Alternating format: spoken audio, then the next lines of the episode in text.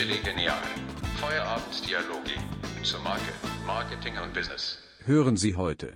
Hallo in einer neuen Faktenfolge von Chili Genial, unserem Podcast zum Market, Marketing und Content. Wie gesagt, Faktenfolge, kein, keine Bäckerfolge. Ne? Wir sind noch Mhm. einmal bei den Fakten auf jeden Fall. So, ähm, Manu, was hast du uns Feines mitgebracht? Ich komme heute aus der Welt der Computer, ähm, was vielleicht jeder mal gehört hat und äh, vielleicht auch mal jeder kennt, möchte ich einen kleinen Fun Fact oder eine kleine Geschichte dazu bringen. Vielleicht weißt du es ja schon. Äh, trotzdem frage ich mal, kennst du den ersten Bug? Na, ich glaube nicht, nein. Nein, also Bug steht ja eigentlich für, für Käfer. Also ist ja das Ja. englische Wort dafür. Ähm, aber man hört es immer wieder, wenn ein Fehler im Computer entsteht oder ähnliches.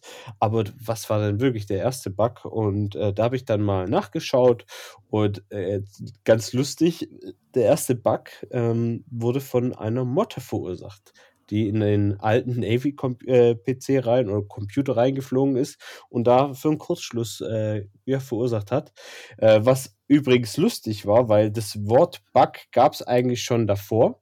Ähm, und zwar hat es der Thomas Edison für seine Telegrafie an, äh, Telegrafiemaschine benutzt und da in den, ähm, in den Gebrauchsanweisungen auch reingeschrieben, dass wenn Fehler passieren, das ein Bug ist.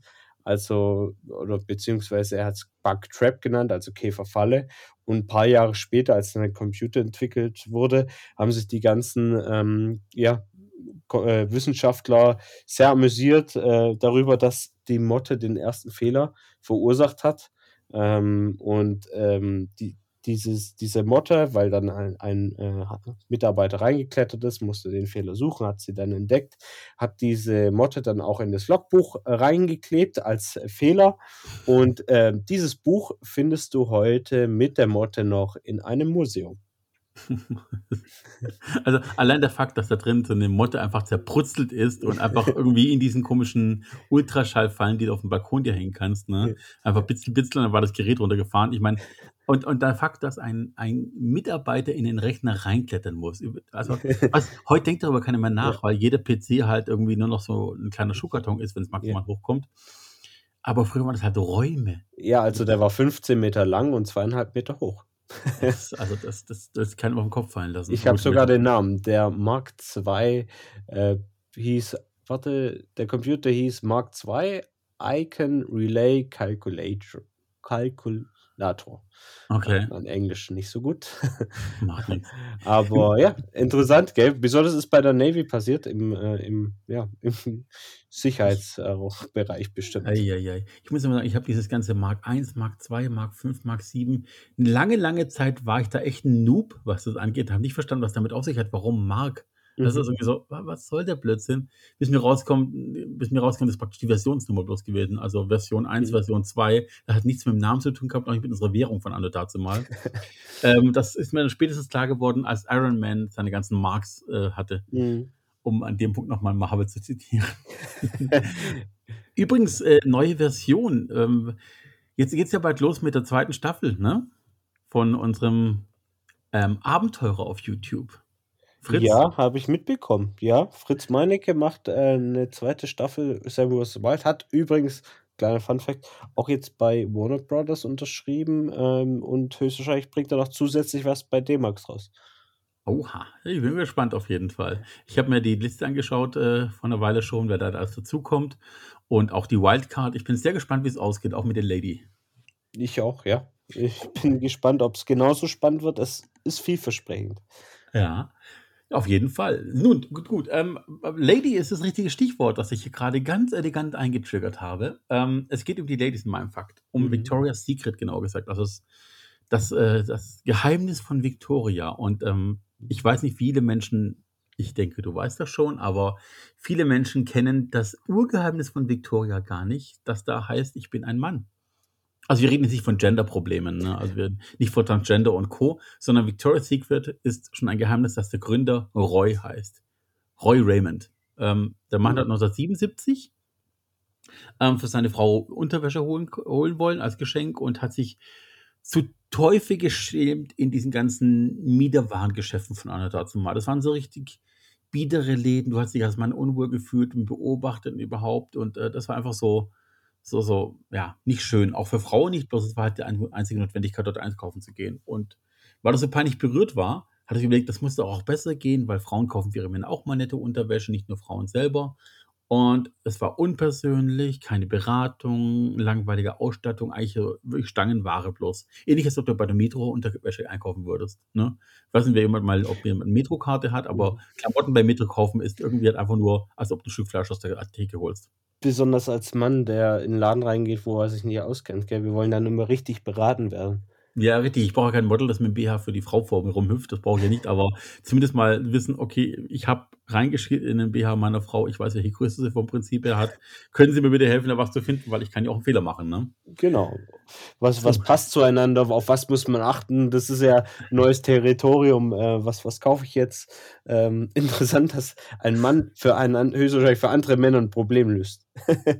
das stimmt am Ende des Tages, genau. Deswegen wurde Roy Raymond auch relativ schnell bekannt und hat in seinem Laden im ersten Jahr die erste halbe Million Gewinn gemacht. Also wohlgemerkt nicht Umsatz, sondern bereits eine halbe Million Gewinn im ersten Jahr. Also der typische Break-Even von drei Jahren war da längst überschritten. Er hat danach, äh, danach noch zwei weitere Geschäfte, also wohlgemerkt San Francisco. Ein Geschäft eröffnet, dann ein zweites, ein drittes. Und es ging relativ rasant.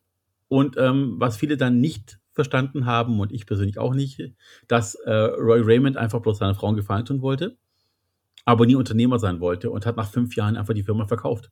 Also Roy Raymond ist nach fünf Jahren ausstiegen. Bereits 1982 war er raus aus Victoria's Secret.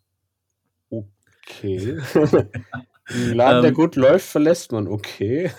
Ja, ja, genau. Inzwischen, es wurde aufgekauft von so einem Konglomerat aus anderen Firmen. Inzwischen gibt es Schuhe, Parfums, Abendbekleidung und an die 100 Victoria's Secret Shops weltweit. Mhm. Ähm, er hat davon nicht mehr wirklich viel. Deswegen ähm, ist eine Sache für sich. Übrigens, kleiner Funfact: äh, der Einrichtungsstil der ersten Filialen war so ein bisschen angelehnt an viktorianische Bordelle, so im, im, im Zeit der guten letzten Jahrhundertwende so ein bisschen auch, so um 1800, 1900, alles mit samtbezogene Wände und Co. Ähm, und ja, ich weiß, ich will jetzt nichts dem lieben Roy äh, auf die Schultern schieben, aber ähm, ein Laden, den er hat einrichten lassen, im Sinne eines Bordells, damit Männer sich wohlfühlen. Lass ich stehen, macht euch ja. eure eigenen Gedanken darum. Ne? Lassen wir das mal so stehen. Das älteste Gewerbe der Welt lässt grüßen auf jeden Fall an dieser Stelle. So, ähm, ging lange Zeit gut. Victoria's Secret wurde richtig bekannt durch die Angel, Victoria's Angel und wo dann auch Heidi Klum und äh, mhm. alle möglichen Supermodells irgendwie Schlange gestanden sind, um da Ambassador zu werden für diese Marke und auf diesen Shows zu laufen, die auch im Fernsehen ausgestrahlt wurde. Also richtig krasses Marketingbetrieb danach. Aber seit 2018 ist so, ne, wurde Victoria's Secret zum Problemfall. Und zwar der CEO Ed Reddick, ähm, hat vor der Show 2018 in Interview wurde er gefragt, warum es eigentlich nicht irgendwie mal jetzt rundere Modelle gibt oder, oder ja, sogenannte Plus-Size oder Transgender-Modelle, einfach zu schauen, auch diese Frauen geben ja viel Geld für Unterwäsche aus. Ja. Und warum dürfen die nicht als äh, abgebildet werden? Die, es müssen nicht die Angels sein, aber zumindest mal in der Show auch Modelle gezeigt werden, die einfach natürlicher aussehen oder eben halt doch, doch ganz anders aussehen. Und er hat dann gesagt, dass die Show im Grunde genommen die Fantasie anregen sollte und es sich um Entertainment handelt und ähm, dass er nicht sieht, dass Frauen, die nicht die Fantasie der Männer anregen, nämlich Transgender und runde Modelle, in der Show laufen sollten. Sieht er nicht, wird er nie wieder sehen. Hat dann 2018, ist nicht so lange her, für ordentlich Häme gegeben auf Social Media. Ihm wurde transphobische Diskriminierung nachgesagt. Und ähm, ja, witzigerweise hat danach der asiatische Markt zugelegt. Dort verkauft sich es immer noch wie warme Semmeln.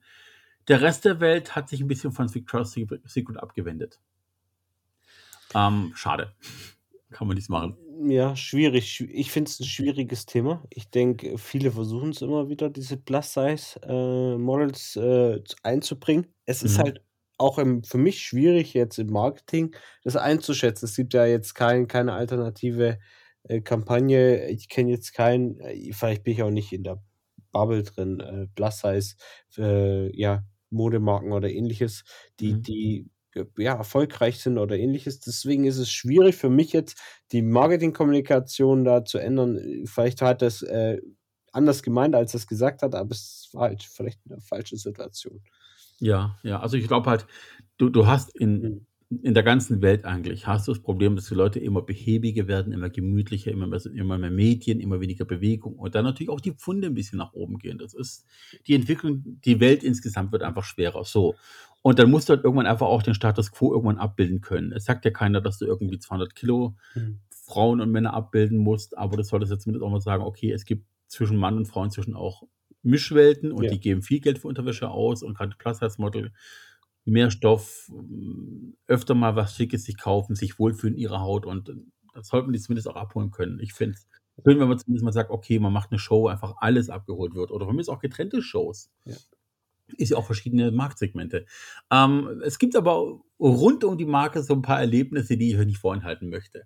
Und zwar äh, Ariana Grande kennt ja mit Sicherheit jeder. Ja. So, ne? Das, die hat ja auch geschauspielert eine lange Zeit lang für Disney und hat so ein bisschen das Dummchen im Fernsehen gemacht, hat aber nebenher die Sangs Gesangskarriere aufgebaut und ähm, durfte auch 2014, also bevor der große Crash kam, äh, tatsächlich während einem ähm, Catwalk, während einer Show live auftreten auf der Bühne. Sie hat praktisch die Musikuntermalung zur Show gemacht und hat dann von äh, dem Engel Elsa Hosk eine gewischt bekommen während der Show. Also ich, ich muss es vielleicht etwas ausweiten, nicht von der Hand, sondern von einem der Flügel, weil Engel, äh, Elsa Hosk war ein Engel, ein Angel, und die hat während ihrer äh, Umdrehung ähm, ja Ariana Grande einfach eine mitgegeben mit dem Flügel. Die, Wiegel, die Flügel wiegen ja ein paar Kilo insgesamt Mhm. und die ist aber fast von der Bühne gefallen. Das war natürlich in allen Medien. Und das Beste war halt eben, dass äh, Ariana Grande das aber mit totalem Humor genommen hat, man von wegen, hey, das war der geilste, die geilste Ohrfeige ihres Lebens, von einem Engel eine gewischt zu bekommen. Also ja, das wirklich mit Humor genommen. Hut ab, junge Dame. Ja, Das war ziemlich nice. Ähm, nicht schlecht. ja, und, und schon ein Jahr früher ähm, hat das wieder mit Musik zu tun. Und zwar der Engel Jessica Hart hat 2013 vor der Show Taylor Swift, die dort aufgetreten ist, ja, kritisiert, nennen wir es einfach mal. Und zwar das Problem, dass ne, Taylor Swift ist ja recht groß gewachsen, sehr schlank, nicht, äh, also ja, um, in, um, um der Markensprache zu bleiben, eher kleine Körbchengröße und ähm, passt nicht so ganz in dieses Portfolio von den perfekten Frauen dort. Sie ist eine wundervolle Frau und auch eine tolle Musik, äh, Musikerin und Songwriterin, aber sie passt halt nicht in dieses Klientel von äh, Victoria's Secret rein. Und ähm, damals hat tatsächlich Jessica, ich muss es vorlesen, gesagt, Gott, ne- Gott segne sie, in Klammer, Taylor Swift. Sie ist so großartig, aber meiner Meinung nach hat sie nichts mit der Show zu tun. Ich weiß nicht, ob ich das sagen sollte. Viele von uns arbeiten seit 14, 15 Jahren, um hier zu sein. Braucht man Erfahrung und Selbstvertrauen und man muss wissen, wie man sich, wie man an sich selber glaubt. Könnte man als sehr versteckte Kritik sehen, hat sie auch. Ähm, der Einfluss von Taylor Swift war 2023, äh, 2013 schon so stark, dass äh, Jessica Hart nie wieder aufgetreten ist für Victoria's Secret. Nie Oh. wieder nach dieser Show. Okay, okay. Also, don't mess with fucking Taylor Swift. Kann man okay, okay, das ist natürlich auch mal eine Ansage, ne? ist eine Ansage. Ich habe von, der- von Taylor Swift, die hat generell noch einige Male Kante gezeigt und auch Zähne gezeigt. Äh, macht sie nicht unsympathischer. Äh, und spätestens seit The Rock sie in einer Lip-Sync-Version äh, gespielt hat, ist sie bei mir echt in den Top Ten drinnen, weil die Frau einfach The Rock dazu gebracht hat, als Mhm. Taylor Swift aufzutreten. Ja. Also von daher, mein Respekt für mein Leben hat sie auf jeden Fall. Sehr cool. Gut, alles klar. So, dann, äh, ich danke dir, Manu. Ja, Auf, auf in eine neue Woche. Nächste Woche mit unserem Bäcker wieder. Und bis dahin euch allen da draußen, habt ihr Spaß an den Folgen. Lasst uns ein Like da, schreibt einen Kommentar. Abonniert die Show im besten Fall, das hilft ungemein, ähm, dass wir weitermachen. Und ansonsten schönen Tag, schöne Nacht, für ein schönes Frühstück, schönes Zähneputzen und äh, zieht eine frische Unterhose an. Bis beim nächsten Mal. Ciao. Ciao.